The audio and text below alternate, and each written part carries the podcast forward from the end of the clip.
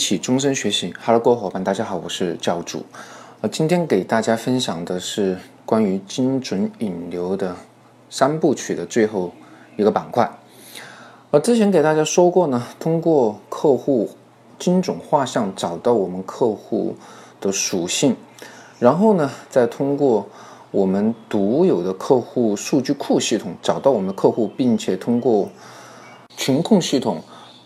加客户的微信号，并且导入社群，但是呢，这只是完成了所有工作中前两步，最为重要的第三步呢，今天就来给大家分享一下我们如何进行社群的营销。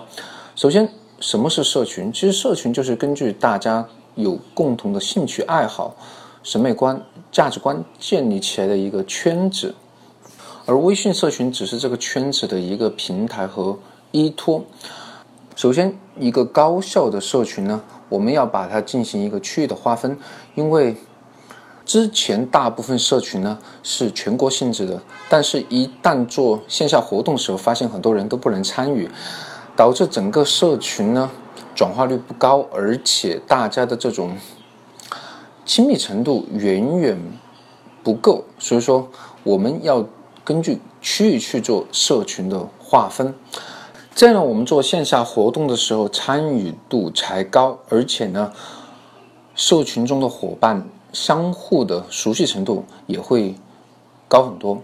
当然，有品牌商的伙伴会问，我们产品是针对全国的，怎么去做区域性的社群呢？其实分步骤来做吧。首先以我们总部所在区域为原点，然后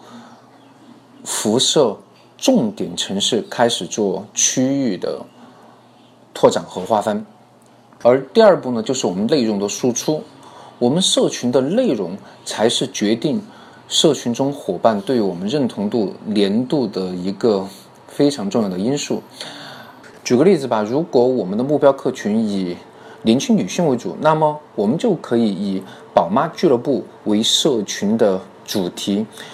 以亲子、育儿、婚姻、家庭关系等等这些。内容作为一个持续的输出，这样我们所在社群的宝妈们，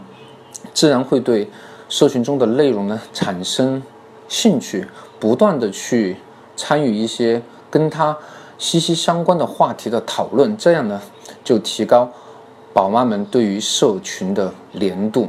当然，如果我们的社群是针对减肥的人群，那么我们就可以做营养俱乐部了，经常针对。健康啊，减肥啊，饮食啊，甚至是夜跑这些针对性的话题，作为一个持续的输出，这样呢，我们的目标客群呢，在加入我们社群以后，就会发现有很多他非常关心的话题，饮食啊，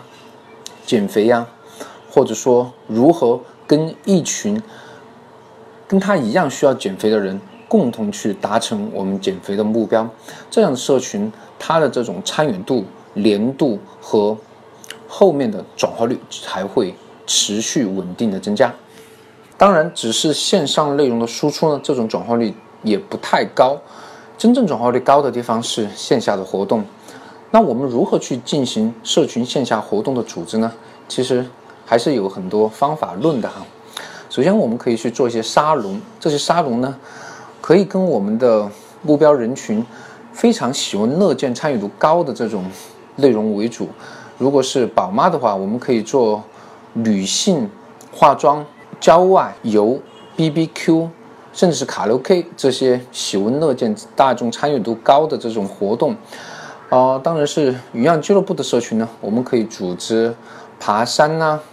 嗯，甚至组织夜跑这些活动，让大家在参与这些沙龙会的活动中呢。自己从中得到收获，而在整个沙龙会的过程中呢，其实我们就可以穿插我们产品的现场展示、分享和给大家的体验。当然，这就是一个非常容易促进成交的一个重要的环节。当然，如果有机会的话，也可以大家专门分享一场我们应该如何去做沙龙会的主题，这里就不再过多的赘述了。小结一下，当你有一个社群的价值输出以后。接下来呢，十个、一百个社群的价值输出呢，就是非常简单的复制，几乎没什么边际成本。而我们对社群提出的口号呢，就是做有温度的社群，让社群中的每个小伙伴呢，就像一个小区的邻居一样，大家平时可以聊下天呢，交流，并通过线下的沙龙会成为朋友，然后呢，把周围自己有共同兴趣爱好的伙伴呢带进社群，而这时呢，社群就产生了复制裂变，而这种复制裂变呢是没有任何引流成本的，后期又通过。社群不断的价值内容的输出和我们线下沙龙会的组织，我们就拥有了一个不断有新进客群产生的这种社群，而且几乎是没有什么边际成本，它是可以无限去复制扩建的。最后呢，给大家一个小小的彩蛋哈，就是关于沙龙会的，大家可以尽可能多的和异业去进行一个联盟。怎么做联盟呢？就是跟早教机构啊、月子中心啊这些跟我们有共同目标客群的这些机构做线下的沙龙会。他们要去做家长会啊，甚至是客户大聚会的时候，其实我们就可以带上我们社群的伙伴共同去参加，这样呢是得到一个共赢的局面。其实精准引流大家都在说，但是。真正能够理解到它底层商业逻辑的，才是最为重要的。就是不光只是一个单点的打破，而更多的是从精准引流、客户画像到客户数据的挖掘，最后呢，通过社群做好客户的转化和二次的复制裂变，这才是一个可持续、